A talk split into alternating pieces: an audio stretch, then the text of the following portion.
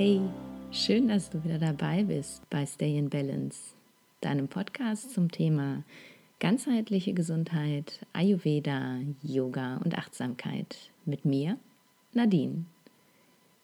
Heute möchte ich dich mitnehmen in den vierten und letzten Teil meiner kleinen Serie über meinen Yoga-Weg.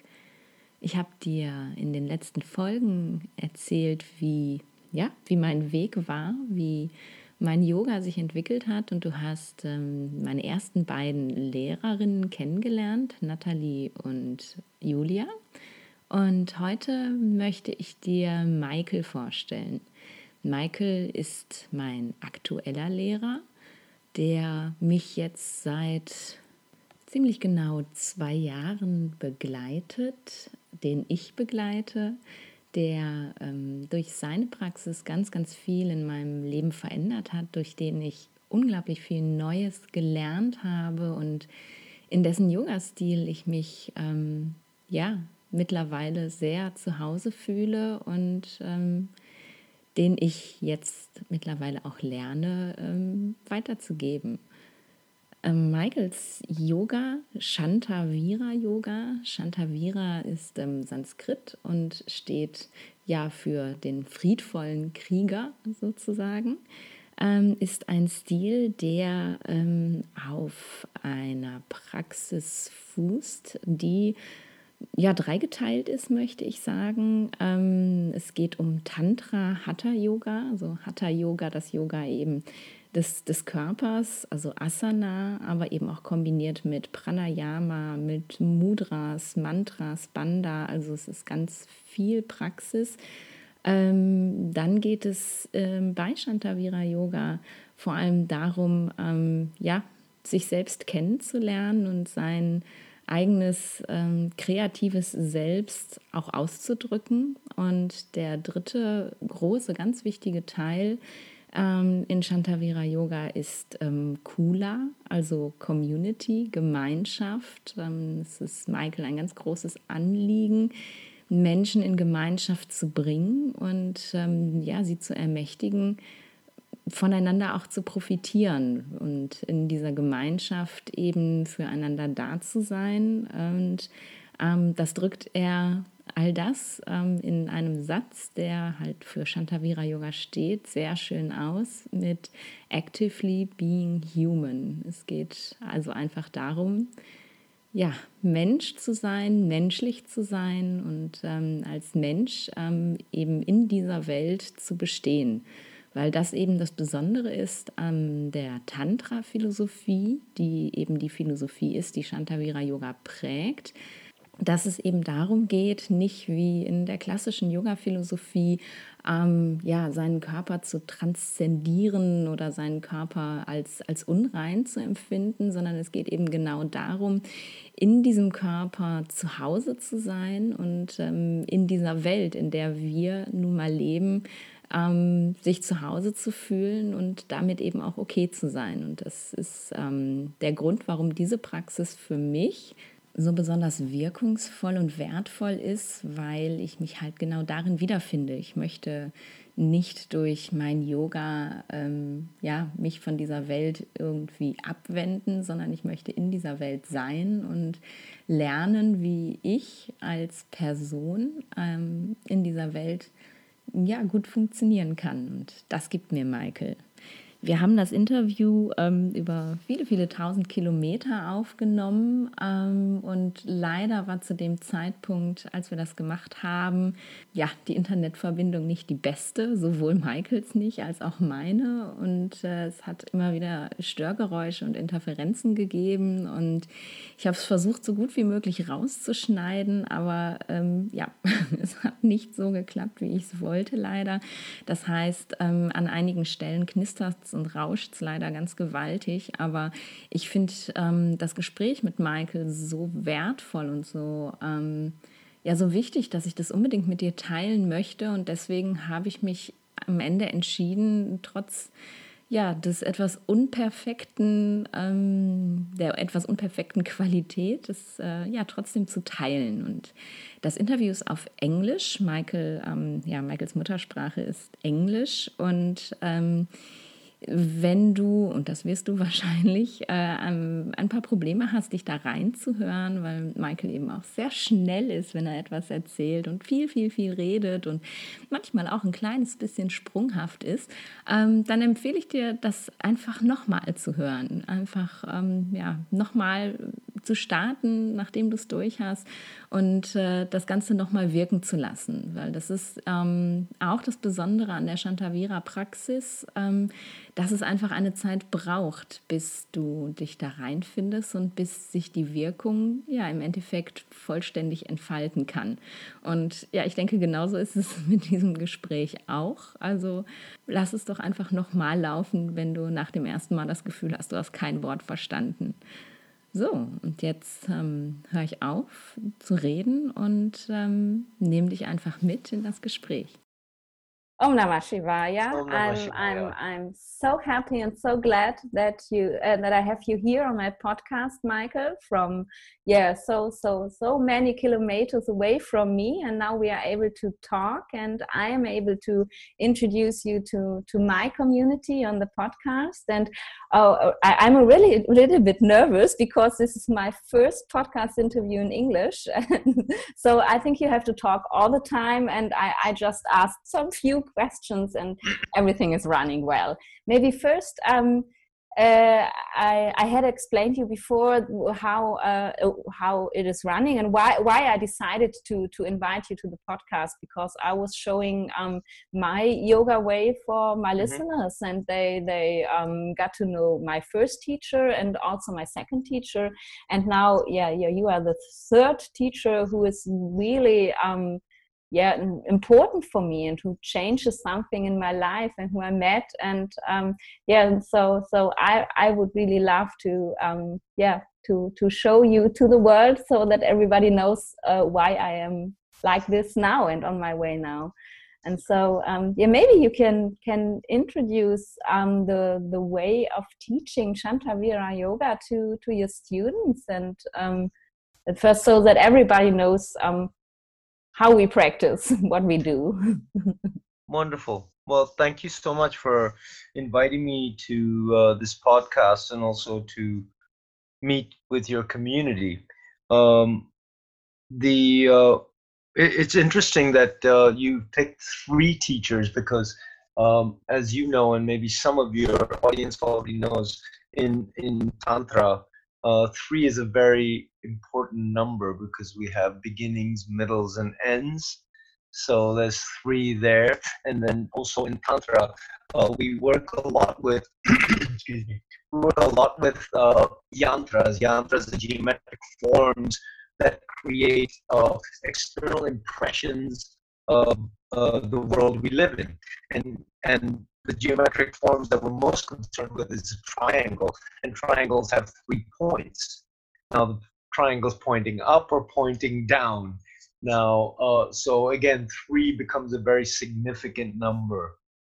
Um, so it's it's quite interesting that that is um, that that that's where we're at. That's why I was curious when when you mentioned your other teachers that uh, what their traditions were. So like you like you uh, said to me, you're you're back to the beginning in a way. Yeah. So for me, uh, in in in sharing Shantavira yoga, what I find very important that these practices that come from hatha yoga traditions, which are practices that really move energy. Because in hatha yoga, we know that's what it means. That's what hatha refers to. Uh, two kinds of specific kinds of energy one is a very external moving energy, and one's a very internal moving energy. And uh, between those two, we have some perspective of what life looks like. Okay, so the, the, those are practices that are uh, that mostly are identified as physical practices, physical also including practices with the breath, because we have an access point into the way energy moves that's that's through the breath and then when we do physical postures which is what most people identify as hatha yoga uh, that's also to try and have a visceral experience of the movement of energy so this practice of Shantavira yoga is based on uh, um, hatha yoga and tantric philosophy, which is what uh, is the foundation for Shantavira Yoga. So when I say tantric philosophy, I'd like to be a little specific about what that means because in this day and age, there's lots of references to this uh, to this philosophy called tantra. Uh, some people recognize it as practices that are about intimacy and even sexuality. Yeah. That's the kind of tantra um, that is most prominent in the world. And would you call it neo tantra? The well, you know, of, there, or there how would you there, call it? Well, I, I would, I, you know, it's it's. I, I think if if we're to classify it, somebody has called it neo tantra.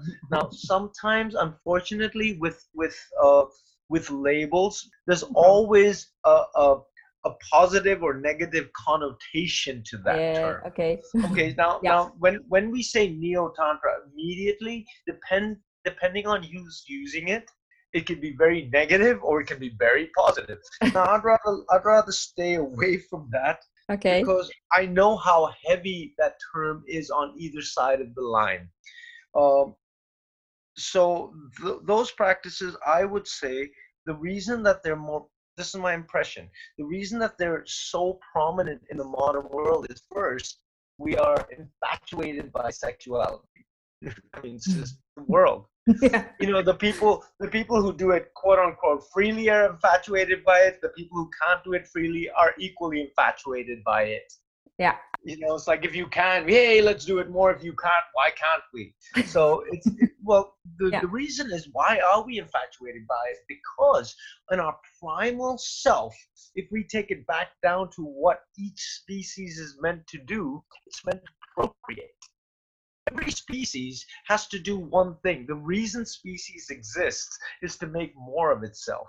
Yeah. Now, this species that we call Homo sapiens sapien, it has this other function. It can think about why. It doesn't just do it, it has to think about it. And then through society and the evolution of us in a cultural way, then we start to go, uh, then we start to make identifications about this basic primal thing of creating more. Then it's like, oh, then it's about relationship. But if we take all of that away, what happens is we find that it's just very simply about procreation. But because our our matrix includes our process of uh, thinking, of uh, categorizing, now it becomes this huge thing that's really a very basic thing. Mm, okay. It, it, yeah. It, it, takes on it takes on this humongous um, value when in fact it's the most basic value of any species. Mm. So that's my understanding of why I think it's so blown up. I think it's blown up because it exists and then we have to think about it. So now we make it good, bad, or indifferent. All right. This okay. is this is our creation. Like most things, this is what Tantra says uh, and let me be specific there's different kinds of tantra i mean in the in the classical schools if we're calling let's just say that this this term of neo-tantraism is what might be associated with some movements that were started very much associated with uh, the west coast of california actually. There was no neo-tantra till about the late 70s early 80s this term didn't exist. Okay yeah. So so those people who were like you know practicing free love they just uh, then they got educated and then they found out oh wait a minute.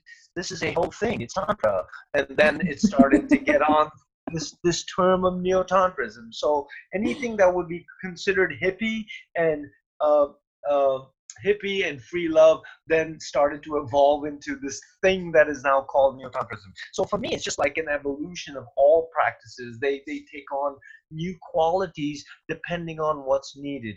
This is a very integral part of tantra. Tantra is eh, one of the things that it's very emphatically stating that what we need is presented to us because those are the tools that will get us through where we are.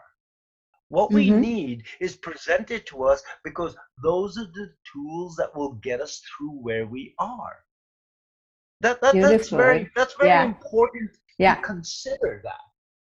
So if it's being presented, it's it's there's a necessity. This is very intricate to tantra. Something is there because you need it in this moment. Now what happens with the human condition is we like to fix things and it's fixed and that's how it is. Well maybe why we needed it has passed so trying to fix something as being a thing that doesn't change is kind of contrary to what tantra is saying Mm-hmm. Because Tantra is also speaking about the continuous flux and pulsation of energy. Mm-hmm. Okay, so something yeah. comes to prominence, something goes away from prominence, so it keeps flowing in and out. That's that's the nature of the physical universe, in fact, and this is proven by physics. Mm-hmm. Physics tells us that everything is just pulsations of energy. Yeah.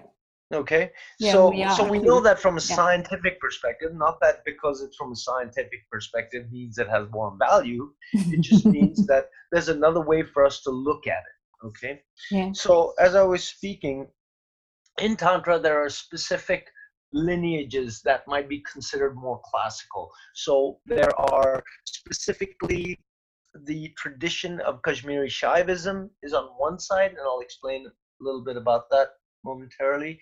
And then we have uh, the Shakta traditions that include Sri Vidya.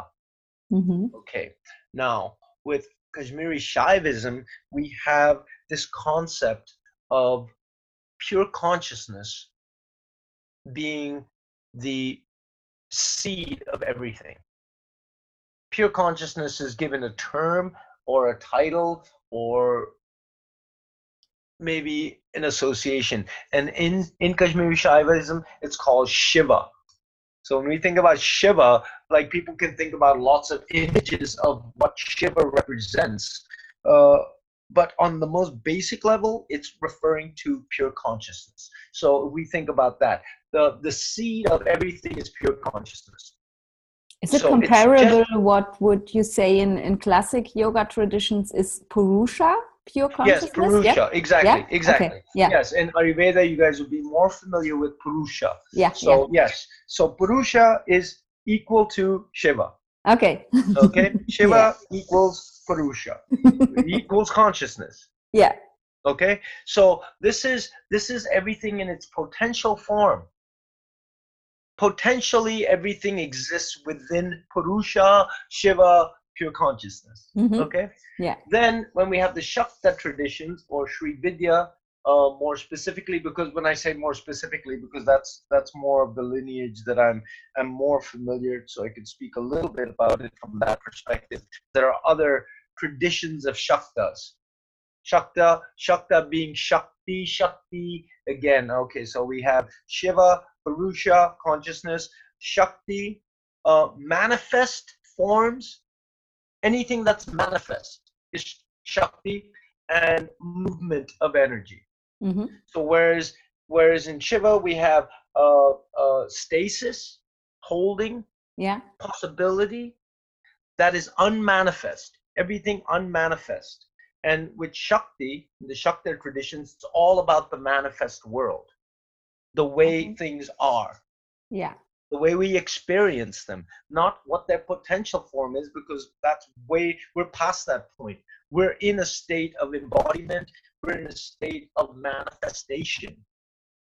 Mm-hmm. So, an emotion that comes out is Shakti expressing through anger, joy, lust, sensuality, all of these things. That's that's the movement of something that was once in a potential form.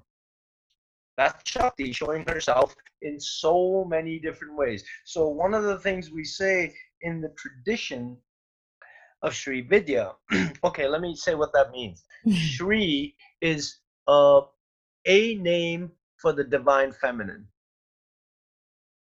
So, oh yeah, I, I should add this too. So, so we go, we go Shiva, pure consciousness, Purusha, masculine. Yeah. add another add another category. Okay. We go Shakti, uh, manifestation, uh, feminine. Okay. Yeah. So these are all categories of the same thing. Now, depends how we can look at it, you know. And then uh, what what happens is we get trapped in that. Oh, that's masculine. It must be Shiva. no, this is where that's a limited perspective. Yeah. Because in order in order for manifestation to be there has to be a potential and then it has to be uh, uh, an evolute an evolution of that becomes a manifest something. Okay? So when we're talking about um, the movement of energy it's already gone from some potential into a somethingness. Mm-hmm. so so we're already we're already uh, we've passed the point of being a seed of something. We are a thing. Mm-hmm. I am a body. This is the. There is a tree. Uh, there. Those are the clouds. Uh, so this is all uh, aspects that were were a potential that are now a something. So when we're in these traditions and w- these practices, like all of this story is to get to how Shantavira exists, because it was a seed someday, and yeah. here we are. And, and we, we, we oh, people are listening, going, well, what is? How do you map how do you make that a practice?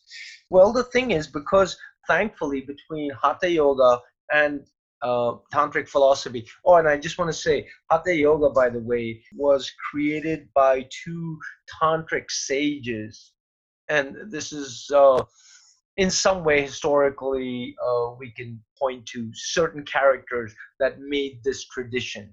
Mm-hmm.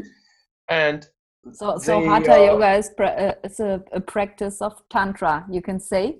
Yes, yeah? yes, yeah. you can. Yes, yeah. you can say that. Yes, you okay. can say that the, the one thing that most people who practice hatha yoga don't recognize is, is they they stop even if they go very far down into the practices of let's say pranayama which are practices that use the breath to feel something more subtle than the breath. Well here's an interesting thing. What's more subtle than the breath? In fact the breath is so subtle we don't even know what's happening. But there's something even more subtle than the thing that keeps us alive that we don't know that it's happening but there's more going on. Yeah. So when we when we use the practice of pranayama prana anything that's life force that's uh, put again prana is is potential. Yeah. Ayama which is to expand it to grow it into a something that's that that's really pranayama because we have a potential we're going to expand this and as soon as we expand it now we have a something like a state of mind that's a something yeah we went from nothing to a something the something went from like i'm i'm very agitated in my mind i'm going to do this pranayama and i'm going to evolve it into the state of calmness uh-huh you see that so, so it's, like we're back to again. Yeah, again. yeah, yeah. we're back to that story again. Uh-huh. So, like, once we understand what the root is, every practice we go, oh, right, that's that into that, and we can identify one into the other. Uh-huh. Okay. And how one looks like a certain thing, and then now it becomes another thing. Okay. Because it went from a potential to a something. Okay. Uh-huh. So, um, when we have uh, the practices that take us to the most subtle layers of ourselves, is where we start to identify that I'm more than just a physical being. Mm-hmm. So the pranayama takes us to start to understand um, more subtlety, and then we add other practices in Shantavira Yoga that are mudras. Mudras are hand gestures that also take us to a subtle connectivity to ourselves. Mm-hmm. And then we also have the practice of mantra, which is taking us to a subtle level of vibration again, as we we talked about when we first started, uh, we know that the universe is vibrating. Yeah. So if we can identify our own vibration, maybe we can start to see that we're not different than the tree, or the cow, or the sea, or the cloud, because it's also vibrating. Mm-hmm. So when we add all these practices that give us some clearer relationship to ourselves. When I say myself, I'm, I'm talking about from the most obvious, my arm, to the things that's not most obvious, to my vibration that's going on currently within me and always, then maybe I have a clearer perspective first of me and then me in relation to the world. This is where Tantra becomes the most intriguing for me because it really is first know who you are in every way that you can through the mm-hmm. body, through the mind, if we can even go there through the spirit, whatever that may be. Well, we know spirit is ether from your etheric body. Mm-hmm. We know, uh, we know that that almost everything is made up of five basic elements. No, we, yes. we kind of have we kind of have agreed on that somehow right or wrong i don't know. True or untrue i don't know. But we've true. all kind of exactly we all kind of say okay well it's all has these five elements. Right. Now we are those five elements so if i can understand myself as as much as possible from those five elemental perspectives then i can start to see how there's a connectivity to everything else because it's all at least that and more. So the idea is that first i know me and then I know the world and then I know how I relate to the world. Now maybe we have a clear understanding of what's truly transpiring. That's a that's a whole lot of work. Yeah.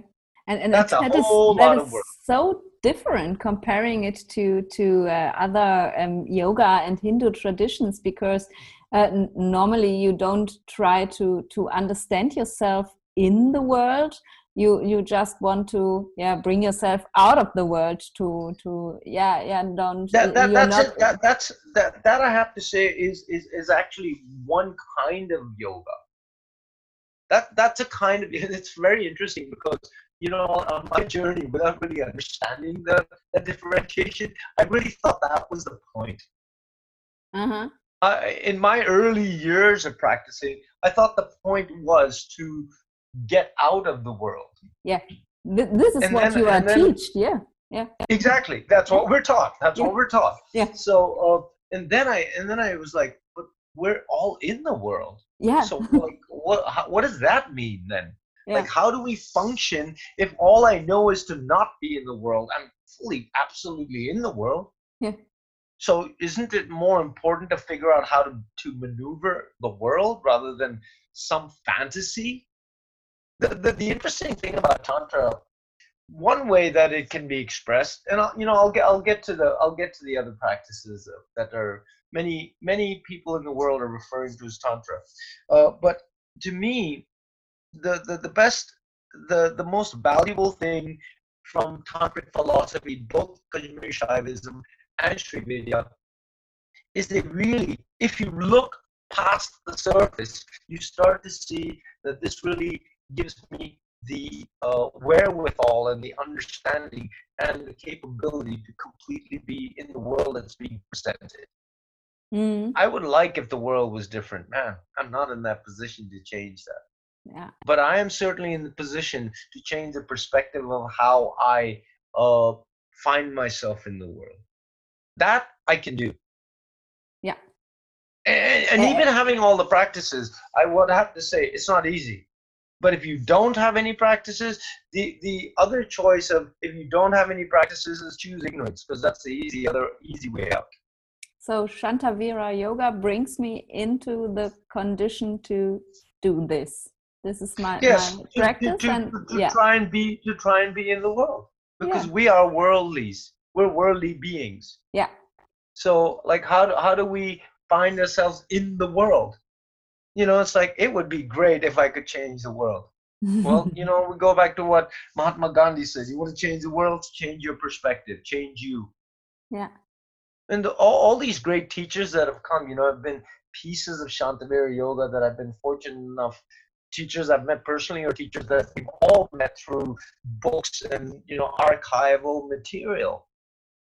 So it it it's really um, to me, uh, Shantavira Yoga is kind of like it's a tantra in itself because it's a, a, tantra is is a is a collection of practices that brings you to a something to an mm-hmm. understanding of something you know it's like like uh, from the classical perspective and people in ayurveda will recognize this name patanjali because he's also referred to through in Ayurveda, that uh, Patanjali basically just culminated practices, or rather, he put them together. He didn't make them; he just collected them. Mm-hmm. And to mm-hmm. me, Shantavira Yoga, I'm just happen to have collected a bunch of things that already exist. So when people say you are the creator of Shantavira Yoga, I'm like, well, actually, I'm the collector of practices that are now called Shantavira Yoga. You yeah. know, it's like recognizing where we are in the world, how we find ourselves in the world we are. And you know, like I have to say, I have to touch on this for a moment. Um, the world we are in right now, yeah, is not the world is not the world we knew several weeks ago, and the world that will present itself in a few weeks from now is not a world we've ever seen before. So my advice to you, to me, to everybody, anybody listening to this is whatever practices bring it, bring you to the clear, clearest relationship to yourself right now are the ones you have to embrace the most. Mm. Yeah, because so I didn't make the conditions, neither did you. Maybe somebody who's listening to this was part of that, but not me. but my, my invitation to everybody is please embrace whatever practices bring you closest to all yourselves your physical body, your energetic body, your vibrational body, your spiritual body. Do that, and whatever it shows itself to be, it, I'm referring to the world, whatever it shows itself to be, you will be best situated to maneuver in that world. Yeah, and, yeah, because I it mean, gives you stability when when everything is moving around like crazy. You are the only thing who can be around. stable. Yeah, yeah. Yes, it's all moving around. Now, the the the the, the beauty. I have to say this too.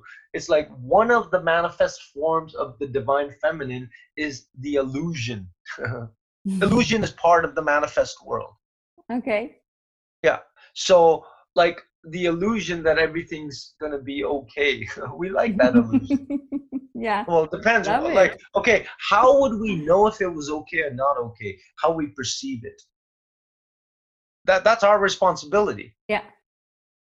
There's a there's a beautiful photograph that one of my students posted today. It's okay, I'll tell you this image. It's beautiful. It's two little girls underneath an umbrella and it's pouring rain and one little girl has a giant smile on her face and the other little girl is crying. Uh-huh.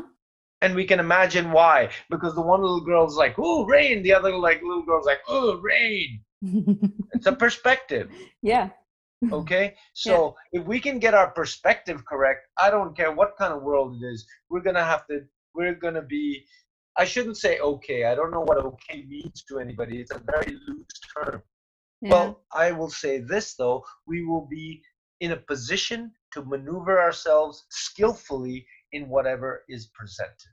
That mm-hmm. is the point of Shantavira Yoga, and in my perspective, in my opinion, that should be the point of yoga. Mm-hmm. The point should be: Can I can I now cope with what is being presented? So um, I just want to I just want to go back a little in the conversation because I, I started to refer to this book. I knew that'd be another point that it would be more appropriate, and that's uh, um, other than the fact that the the practices that are now very much on the horizon of people that are uh, practicing some, some kind of tantra practices about intimacy and sexuality and things like that. Great if that takes you somewhere in yourself. Mm. If it takes you somewhere in yourself, that's awesome. Yeah. But I, I, I also want to point out that's that's not all of that's not all about it. It's not about simply that. It's also, but not excluding the fact that there's a world that uh, also is outside of your intimacy with another or yourself. There's another world going on yeah. it's intimacy but it's a different kind of intimacy. What does intimacy mean then? You know it's like of course i have a physical body and, and it likes to be touched and i like it. We all do. But the point is like can you touch the tree with your intimacy? Maybe hmm. the reason that these practices are so prominent is because they allow you to touch the tree. If they allow you to touch the tree on a deep set level then awesome keep going but let's not forget that there's more. Yeah. Let's not get caught in what we think something is rather than just be in it and see where it really takes us rather than a concept. I mm-hmm. think I think a lot of issues in the world are currently what the, the, the difficulty everybody's facing is because we're facing conceptual difficulties. Mm-hmm. The concepts of good health, the concepts of unknown, the concepts of uh, freedom, the concepts of livelihood, the co- concepts of what's important. The reason everybody is facing difficulty right now is because of concepts. Yeah, yeah, that's that's so true. Really, we're, really. We're, we're having to question everything that was so solid. Uh huh. You know, so uh, then what are we gonna do? Well, get inside yourself and try and figure out why you have these concepts. Were they conveniently placed so you can continue? Remember, uh, the, the, the concept of illusion is within the divine feminine. That also exists, but do you want to keep manifesting one thing about you? I'm a physical body and that's the limit of me. You can do that, but then you have to face the world from that perspective. Uh-huh. So, what my suggestion is again for the third time three times the magic. Remember we have three. Yeah. Uh, maybe everybody will hear it. Whatever practices bring you closest to yourself embrace them like you are in the middle of the sea and there's a big storm going on and all you have as your life raft are practices that bring you close to yourself and embrace them deeply right now. Because we're in that point where we have to face ourselves not we're facing the world but we're facing the world through ourselves. So figure out what that means and figure out how to get intimate with that yeah. reality and then we see what else is there. Um so and that that's another point of shantavira yoga missing which is i think right now very very important and it's the um, it's the community. You you have not talked about kula right now. Yeah, it's so funny because with the, with Julia um, my, my first teacher I, I was talking about it too because kula is also a huge aspect of of um, anusara yoga um, yes. normally forgotten in, in the classes. But um, yeah, we were talking about, and so I, I had to smile because right now Kula is, is for me so so important in, in this special time.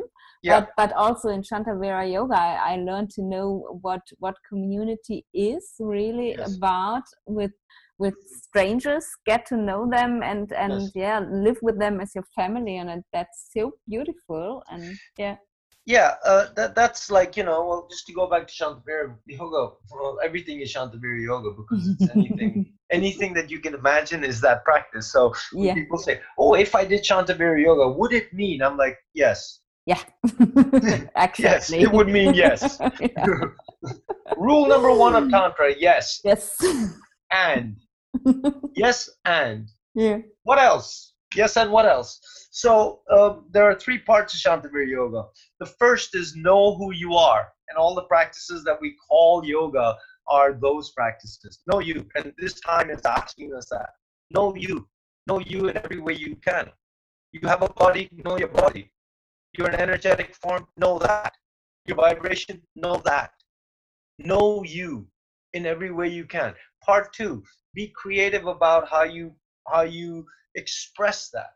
That does not mean go out and write a song or become an artist, a visual artist, or dance beautiful dance, which it could be. It means like how are you going to take the you that you have met and present yourself in the world? That comes to part three, which is to me the most difficult part, which as an evolving species, I think that's the part we spent the least amount of time on. We we've developed to such a point I can sit here and talk to you here and feel quote unquote connected. The the point of connectivity is like how intimately can I connect with you? So this is why I think community is so important. That look, the world right now is being told don't touch anybody, don't get next to people, have have one and a half meter distance between humans. Does that mean you're disconnected? No. No, I don't think that no. means disconnection. What I'm seeing now on a global level, people are actually starting to communicate in a way that they've never communicated. Now, that doesn't mean physical contact is not important because we know the skin is a living organism and this organ living organism definitely thrives on physical touch yeah so this is very important i'm not negating this importance but what i'm saying is in a world where people are so forced to stay close together people get further away but in community you have to show yourself the way you are that's very hard for us to do because mm-hmm. mostly we don't know part one. We don't know who we are. So what are we going to show? Yeah. What we're going to show is the role that we've become accustomed to being very good at presenting. My role, role yeah, I'm very role. good at presenting is to be a teacher. Yeah. But if you try and if you watch me in the functional world, oh my god, I know like some of you guys who are my students look at me and go, how does he manage the world? Not very well. I can do all right. I do I do well enough. And, and this is the part of community that I most want to emphasize. I'm good at some things, and thankfully quite good at some things. There's a lot of things I'm not.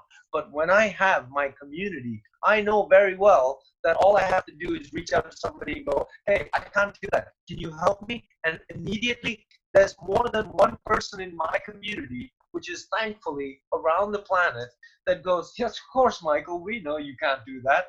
We will help you do that. Yeah. That's the point of community. That's when so beautiful. we start to recognize that what I have is of great value, first I have to appreciate that. Yeah. I have to embrace my value to me. And then I can share my value with all of those who have other gifts and other values. That's how community is meant to work in my opinion. Not everybody has to be a, a master of everything. Master what really moves you. Mm-hmm. Master, well, first of all, master yourself. That should move you first. Master what moves you and then share that gift with the people around you. And hopefully they've mastered what moves them. Now they mm-hmm. have a gift to share with you and everybody else. That's the part I think that gets put aside in many aspects of yoga. How important it is that we stay connected. Yeah. If we, if we humans cannot sit in disagreement with each other, we will never get past anything other than conflict. That's the way we will re- continue to resolve. Mm. If we cannot sit in difference with each other, then we will only do the thing we've done historically, which is conflict. Yeah. I think the importance of community is not total agreement. The importance is to sit in disagreement and be able to have discourse because we recognize that I see it from my perspective and you would see it from your perspective. Now, if both of us are willing to listen, we'll both have another perspective that we ourselves could not have. Mm. That is the value of community. When I know that I'm having this conversation with you and your perspective might be absolutely 180 degrees separate, different than mine. Yeah. But if I can be open enough to not feel threatened or challenged, or challenged is okay, by the way. threatened, threatened. yeah. Usually it's the threat that makes us close down when we yeah. feel threatened. Okay, so what's being threatened? Back to part one. I don't know who I am. So now my role as the teacher, let's say if I'm only functioning from that limited perspective, my role as the teacher, the teacher who should know something, if that's threatened and if that's all I, that's how I only identify myself, now I'm going to be uh, then there's then it's threatening. Then mm-hmm. I will close down and then we have conflict. Now, if I'm functioning from a variety of different perspectives of what I am, part one again of Shantavira Yoga, if I'm if I'm functioning from a variety of different perspectives of what I am, then you can have a perspective that's totally 180 degrees different than mine, but I'm not threatened. Mm-hmm. Because it's not the only thing that defines me. I can go, I can then embrace your perspective and go, wow, now I know something I didn't know. That's what I think is the most valuable part of community. And I just have to say, the more people you add to a community is more challenging. Oh yes, it is. we all know this. Look, yeah, I, I, I, I'm traditionally, and I'm going to say that traditionally because it changes from time to time, I'm traditionally a solitary person. I traditionally have been spent most of my life by me. And you know, I'm lucky enough to occasionally have a sweet relationship, and I'm just gonna out myself. I'm I'm currently having a very sweet relationship. Yes, thankfully. Also, uh, but mostly you know i'm i'm very i'm i'm i'm a solitary character. But really so in my solitariness man tell me when like if i can have two days in a row where i'm not having a disagreement with myself those are amazing unusual days. So of course we're going to have disagreements with ourselves. So when we add another person that goes up times two. We add another person that goes up times three. We but that's only if we think of ourselves of a limited perspective. When we start to see ourselves in a more wider perspective, a more whole perspective, then we can only find value in adding more. But it requires a lot of work. Mm-hmm. That is, yeah. It requires work. really. Anything, well, we know this for a fact. Anything of value requires work. Now, interesting for me is that we've evolved in so many ways certainly industrially, technologically. The one thing we're not educated in is how to have a relationship. We just have them. We fall into them our whole lives. You get to a certain point in your life, you know, like the certain hormones that are moving around, going back to the basic function of every species. you know, it's like like the hormones start to flow and you see whatever attracts you, and then you're like, hmm, okay, now we're having a relationship don't know what that means but let's just like again because we have a mind we have a we have a we have a way of trying to identify something. So instead of going basically well those are my hormones they need they must be made some more we, we make it give it another value. And the other value is like oh i love this person. Let's have a relationship. We don't know what that means.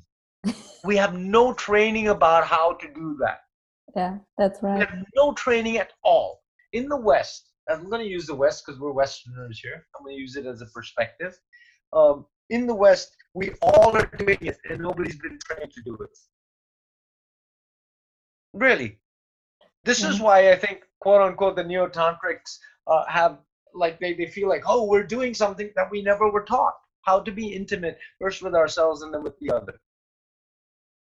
So that's like I would say like it's so interesting because you know like tantra has made lots of waves and it keeps pulsating in and out there are traditions also from india that are very much in the intimacy practices mm. and those are the ones you never hear about especially if you have any association with india because indians don't talk about it oh no they don't no they, they're like nope not no. here that's only in the west no, yeah, actually, yeah, yeah. no they exist within tantra but yeah. that's not the only kind of tantric practice that's the point it's so funny because my colleagues at work when when i talk about tantra they are like oh no that, that is very dangerous you don't yeah. have to practice tantra because no you have to yeah. get away from it because it's so dangerous yes. and say they are educated in a hinduistic system and yes. they are really yes. and it's not, not they are afraid of it really because it's so dangerous well funny uh, funny let me, let me just let me just say something about that since you brought that up and we're having a free flowing conversation. The yeah. reason mm-hmm. I, they they are uh, um, let's say afraid of that is because really when you do some of these practices which are very very deep profound practices that have been around for several thousands of years some thousand no 3000 4000 years what they're doing is they're altering you on a cellular level to a level of uh, perception in your mind to the level of your physical body. Well you should be afraid of that. Yeah. because now you are responsible for you. Yeah. Now it, it, what happens is in in real tantra the, there is the the divine is you. You are the divine. It's not somebody else's responsibility my well-being is not your responsibility i can take advice from you because you are a very skillful person in all the things you cultivate in your life it would be silly for me to not take your advice but ultimately i have to figure out how to uh, implement that advice. It comes down to the individual. Now, what Tantra is really saying is uh, uh, the, the people who are afraid of these practices are afraid of the fact that they have to take full responsibility. Mm. That's why they're afraid. It's so much better to have the priest or the invisible God do the work. Yeah.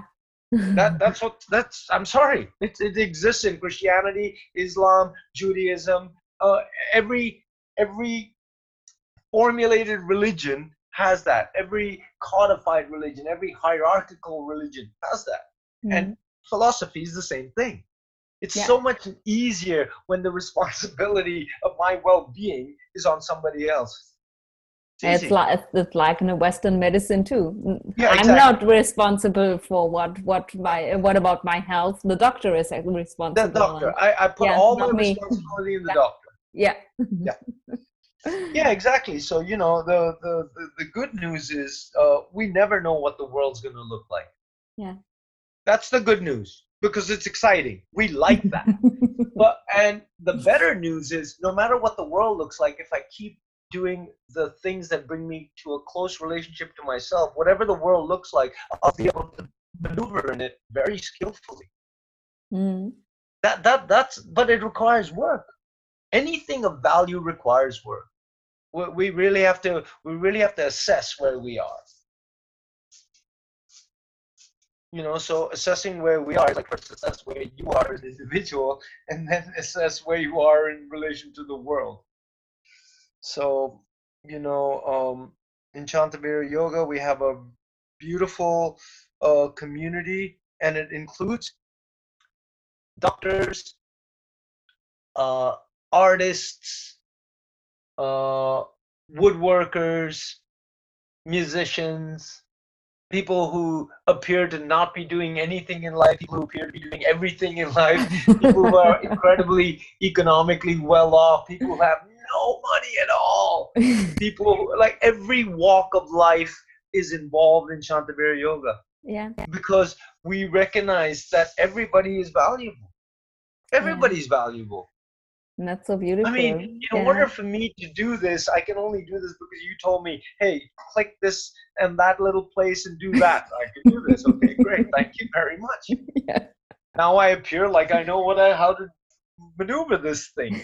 You know the the the interconnectedness of of us is so it's so it's so obvious because you know why are cities so so crowded? Because we need to be next to each other. Mm. we need to be next to each other than the fact that people say oh well we go to cities to work. Um, i'm sorry people like to be close to each other. They do. We need it. But what has happened is we've kind of grown the, the more we've been forced to get close to each other the further we've gone apart yeah it's like being strangers next to each other because yeah, everybody's and, so and, near and, and part yeah. of that has to do with the fact that we're strangers with ourselves uh-huh. i would say it's absolutely connected to that yeah we're strangers with everybody else because we're strangers with ourselves you know in the world we live in in the last several years uh, i mean I shouldn't say that forever and ever and ever. But in our conversation, the last several years, is as soon as somebody appears to be the other, there's always a group that's going to freak out about that. Yeah. And that's not new, by the way. That, that, that has existed ever since we have been able to understand things in our psyche, in our mind, in our brain, wherever we supposedly understand things like the things that we look at in the world today and go, oh my God, it didn't used to be that way. That's not true it was always this way. It's when people go, same, yeah. oh yes, we will go back to a, someday the world will be. I'm like, no, it's never been. So how do we have that fantasy? The world is this way. It's always been this way. It will be this way. People yeah. will like each other. People will dislike each other. People will find commonalities. People will find differences. Always and it's, it's i think it's normal to dislike people and it's it's, exactly. it's good. I don't have to love everybody. That's, no. that's what i said. To be able to yeah. sit in disagreement. Yeah. To be able to sit in disagreement is an opportunity to learn something that you didn't know. Yeah. Really to have the wherewithal the courage the confidence the practices that allow you to sit in disagreement without feeling like you're going to be destroyed Yeah. The reason we fight the other is because I'm afraid you will destroy me. But if I know who I am, my elemental uh, makeup is the same as yours. Yeah, I can't be can't destroyed. destroy me. Yeah, I mean, if we are attached to the fact that this physical body is me and only that, then yes, it will die. In fact, it's dying. Yeah. You know, it's like, it's, uh, I can't remember who, maybe many, many people. The moment you are born, you're dying. yeah. With with every breath you are one- going. there's one way out of here, you're gonna Yeah. die. So Yeah. like, like get, get past that point. Yeah, Get past there because then you might start to see the full potential of what is available. You know, like the physical dying is one thing, but what happens is when you when you conceptually die, which is what we're facing right now, by the way. Yeah, Concepts are dying. They just aren't gonna. They don't exist anymore. They don't. Yeah. So, like, figure out who you are. Yeah, but it's so funny to see most of the people they don't figure out who they are, but they they're trying to do um, to make new concepts. They Yes. they lost their old one and now they're Yes. trying to to make new ones and not Exactly. to go inside and see okay what is what is still left there. But What is uh, still left? there. okay? Can, can I can I have some new concept, please? And Yes. yeah, yes. that's, that's crazy, really. Yes. but And you uh, know, is- I I have to say, um, the world we live in, because of all the wondrous uh, technology, because you know why it's wondrous? Because humans created it. You know why it's horrible? Because humans created it. yeah, I love it. this and that. This Yeah. and that. That's always happened. this This and and that. so like the wonder of the, this this time is look we have access to uh wisdom that is ancient Yeah. the reason it still exists is because it can help us today not because we have to go back and act like we were living 3000 years ago that's not the point the point is to go oh those teachings how do we apply them today I, I'm. I mean, you've been you've been a student of mine for for a little bit of time now. People have been with me for a long time, and uh, I hope this is what we we we we understand is that like these ancient teachings are not to take us back there to take us forward. The Mm. reason they still exist is not because they take us back, is because they keep moving us forward. Yeah. You know, this is why I mean, we have access to it. I mean, I'm sorry, you like to do yoga? Tell me you don't have access to yoga. I always tell people, oh, I don't do yoga. I'm like, that must be because you're trying to avoid it.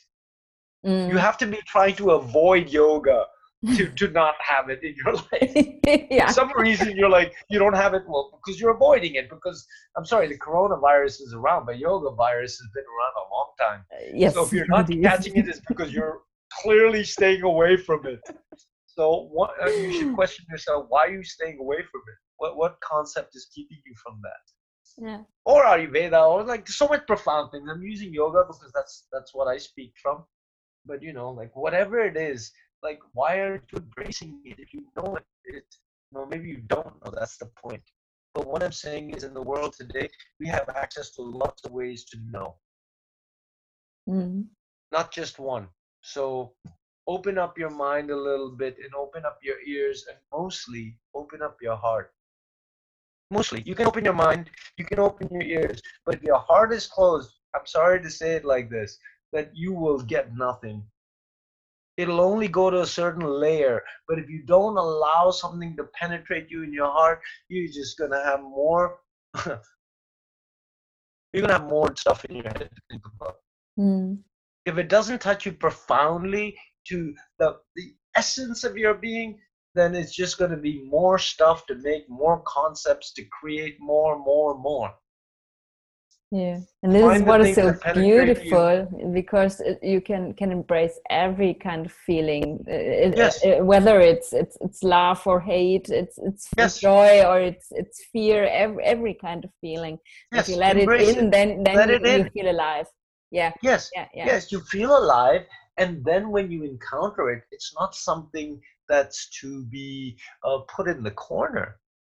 This is this is where you know, like like the, the great thing about yoga is in my opinion it's the one philosophy. First of all it's a practical philosophy because you can do something to have the experience. It's not just something you talk about. It's something you talk about and then you do those practices and you can experience it. 30 plus years it's in my life because it's experiential philosophy it's great to philosophize and sit there and have a nice coffee and smoke a cigarette and have a nice conversation about it.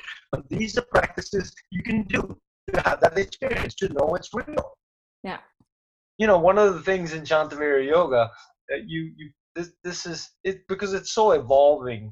It's a practice that's evolving. I always say this people they're like, oh, it's this. I'm like, yes, and, and it's this. I'm like, yeah, that too. The one thing that I used to say a lot, and maybe you've also heard, is you do it, you feel it, you know it. You do it, you feel it, you know it. You do it, you feel it, you know it, and that's for everything in your life.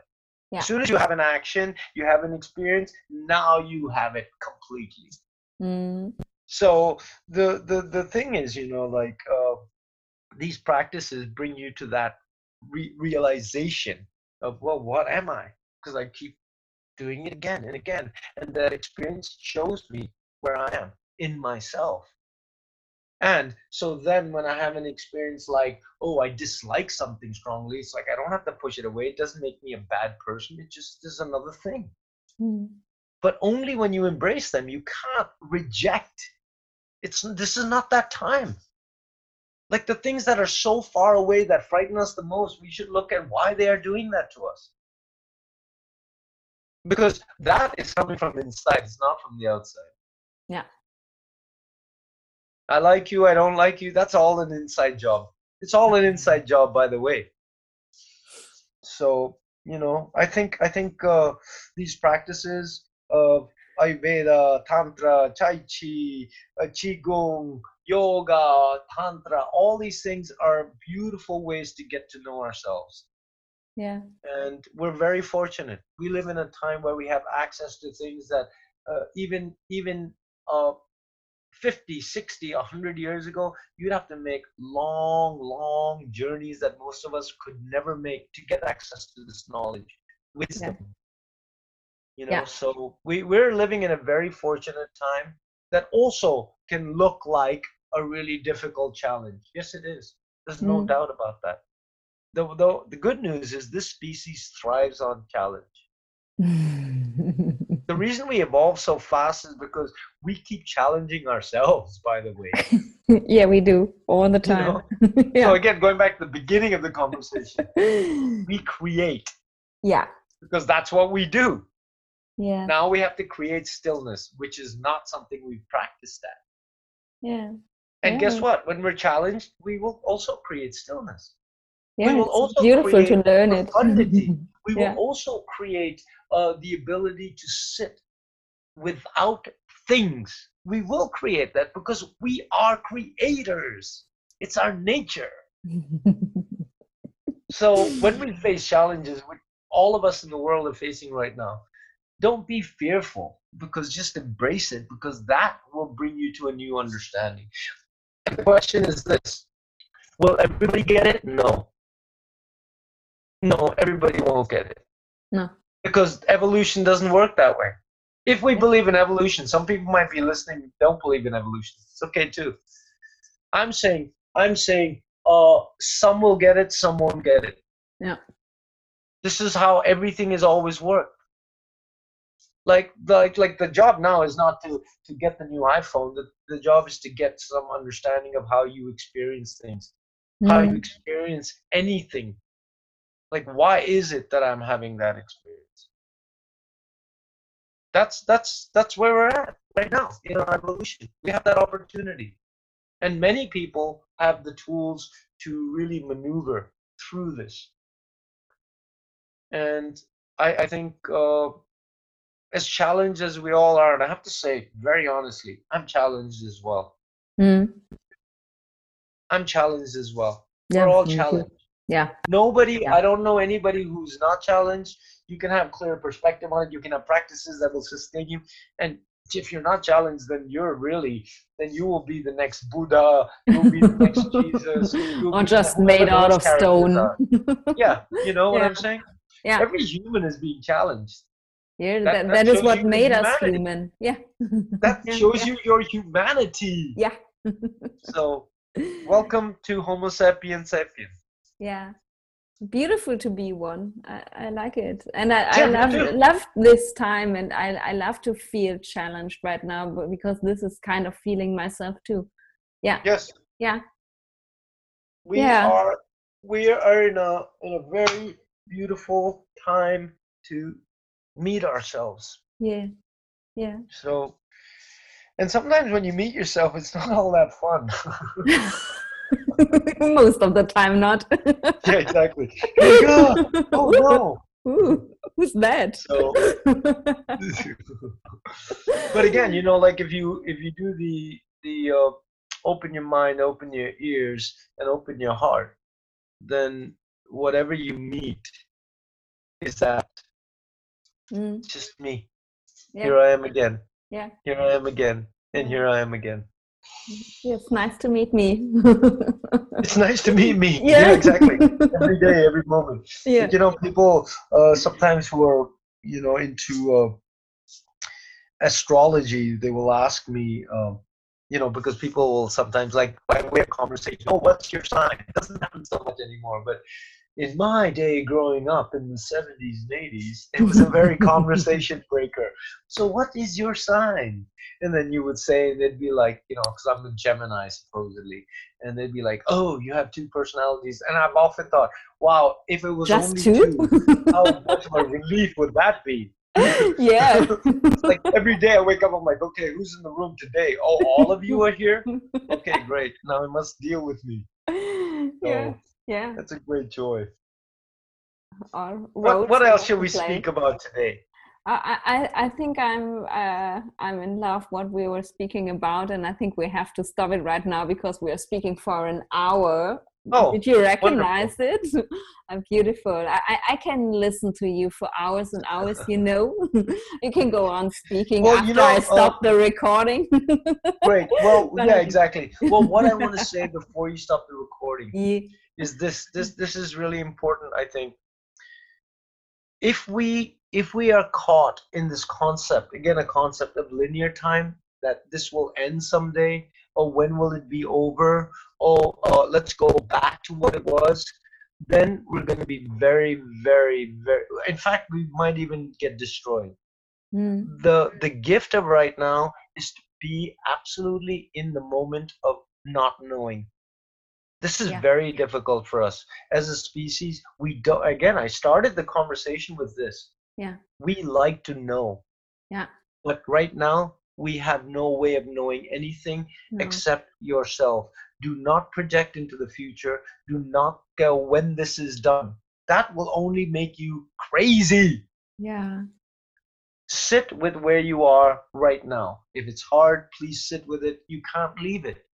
If it's beautiful, sit with it. You can't leave it because now will bring you to some clear understanding of what will happen in the future. Every tradition speaks about being present.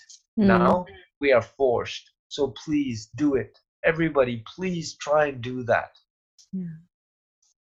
Beautiful. Thank you so much. Nadine, yeah, I, am so thankful that you yeah. are a great student, not for me, for everybody you encounter. All yeah. these people that will be listening to your podcast, they are in a very fortunate position because you have a lot to offer. So thank you very much for allowing me to be your teacher and mm. also to be my teacher. Thank you, thank you, thank you. I and thank uh, you. Uh, everybody out there listening, please do what you need to for yourself. Please do. Please. We need all of you. Yes, we do. We need everybody. Yeah. Thank you so much for sharing your thoughts, Michael. Om Namah Shivaya. Om Namah Shivaya. Talk to you soon. Ja, das war er, mein Kaffeeklatsch mit Michael. Und ähm, wahrscheinlich wunderst du dich ein wenig, wie ungewöhnlich ruhig ich bin. Ähm, ja, das ist ganz, ganz typisch, wenn ich mit Michael spreche. Ist irgendwie, ja, einfach still bin und lausche und zuhöre. Und naja gut, wenn ich zugebe, ähm, merkt man auch, dass man Michael in seinem Redefluss auch nur ganz schwer unterbrechen und äh, in irgendeine Richtung fokussieren kann. Deswegen habe ich beschlossen, ich lasse ihn einfach reden und ich hoffe, ähm, dass für dich da ein klein wenig Inspiration bei rumgekommen ist, doch mal über den yogischen Tellerrand hinaus zu gucken und ähm, zu schauen, was gibt es denn da noch. Und ähm, ja, wenn du jetzt das Gefühl hast, wow, finde ich toll, ich möchte diesen Mann kennenlernen, ich möchte seine Praxis kennenlernen, dann ähm, habe ich ja, einen kleinen Werbeblock für dich sozusagen. Michael und ich werden im Oktober diesen Jahres, wenn sich die Welt nach Corona wieder normal dreht, ich hoffe, dass sie das bis dahin tut, ähm, gemeinsam ein Retreat geben, ähm, eine Woche lang in der Sahara Marokkos. Wir werden ja eine Woche mitten in der Wüste ähm, auf einer wundervollen Plattform mitten in den Dünen Yoga praktizieren. Wir werden in einem ähm, Nomadencamp in der Wüste gemeinsam leben und essen und du wirst ähm, Shantavira Yoga kennenlernen und äh, Michael und ich werden diese Praxis mit äh, dem Ayurveda kombinieren ähm, und daraus ne, einfach das Beste schöpfen für, ja, für dich und deine deine ganzheitliche Gesundheit sozusagen. Und ja, wenn du noch keine Erfahrung hast mit Ayurveda und mit Yoga, aber das Gefühl hast, wow, du möchtest das unbedingt ausprobieren, dann hab keine Sorge. Ähm, wir werden definitiv dich so durch die Praxis leiten, dass es ähm, überhaupt gar kein Problem ist, mitzumachen. Also es ist nicht nur für Fortgeschrittene, nicht nur für Ayurveda-Profis, nicht nur für jahrzehntelange Yogis, sondern ähm, für jeden was. Die, ähm, den Link zur Anmeldung ähm, für dieses wundervolle Retreat ähm, verlinke ich dir einfach in den Show Notes und Jetzt danke ich dir, dass du bis hierhin zugehört hast und ähm, würde mich sehr, sehr freuen, wenn dir diese Folge oder auch die Folgen zuvor gefallen haben. Ähm, wenn du mir eine Bewertung ähm, dalässt bei iTunes, ähm, weil es mir die Möglichkeit gibt, einfach noch mehr gesehen zu werden, noch mehr Leute ähm, auf mich und meine Arbeit aufmerksam werden und ich so ja die Möglichkeit habe, einfach das Ganze mit noch viel mehr Menschen zu teilen. Ja, dann würdest du mich sehr glücklich mitmachen. Und jetzt verabschiede ich mich. Bis zur nächsten Woche. Mach's gut, bleib gesund, stay in balance.